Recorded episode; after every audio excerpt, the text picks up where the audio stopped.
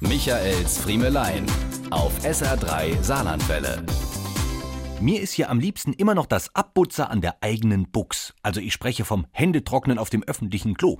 Wenn man momentan vor so einer Toilette steht, sei es im Café, auf dem Flughafen oder an der Raststätte und es sich anhört, als würde drinnen gerade ein Düsenjet abheben, dann wurde dort neben dem Waschbecken wirklich gerade ein Jet gestartet. Das ist die neueste Händetrockner-Generation, die jetzt offenbar sehr in Mode ist. Von hinten sehen die Menschen beim Händetrocknen dabei so aus, als hätten sie in die Steckdose gefasst oder als würden sie auf einem Waschbrett rumschrubbeln. Anfänger ganz langsam, die Fortgeschrittenen, die mal die Bedienhinweise genauer gelesen haben, etwas schneller.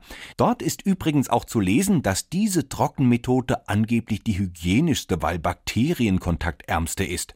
Beim Betrachten des Badesees an Vorgänger-Siffwasser am Trocknerboden, in den man behende seine Hände tunkt, habe ich bezüglich dieser Hygiene einen etwas anderen Eindruck. Tja, welche Methode ist einem da jetzt die liebste? Papier hat ja auch seine Tücken. Berührt man es zum Abreißen mit den nassen Händen, ist es schnell derart durchweicht, dass man nur noch die Hälfte davon mit hässlicher Abrisskante aus dem Spender gezogen bekommt und der Rest sich verknoddelt. Automatische Papierspender mit nasser Sensortaste sind genauso eklig wie die Jetföhns.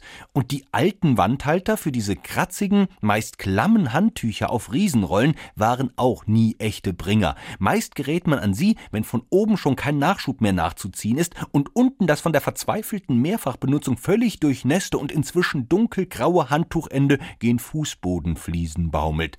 Also reibt man die Hände fleißig an der eigenen Jeans trocken, um sich dann doch an der Türklinke wieder die nassen Finger vom Vorgänger zu holen. In diesem Bereich scheint mir in der Tat noch Spielraum für gewinnbringende Erfindungen zu sein. Diese und mehr von Michaels Friemelein gibt's auch als SR3 Podcast.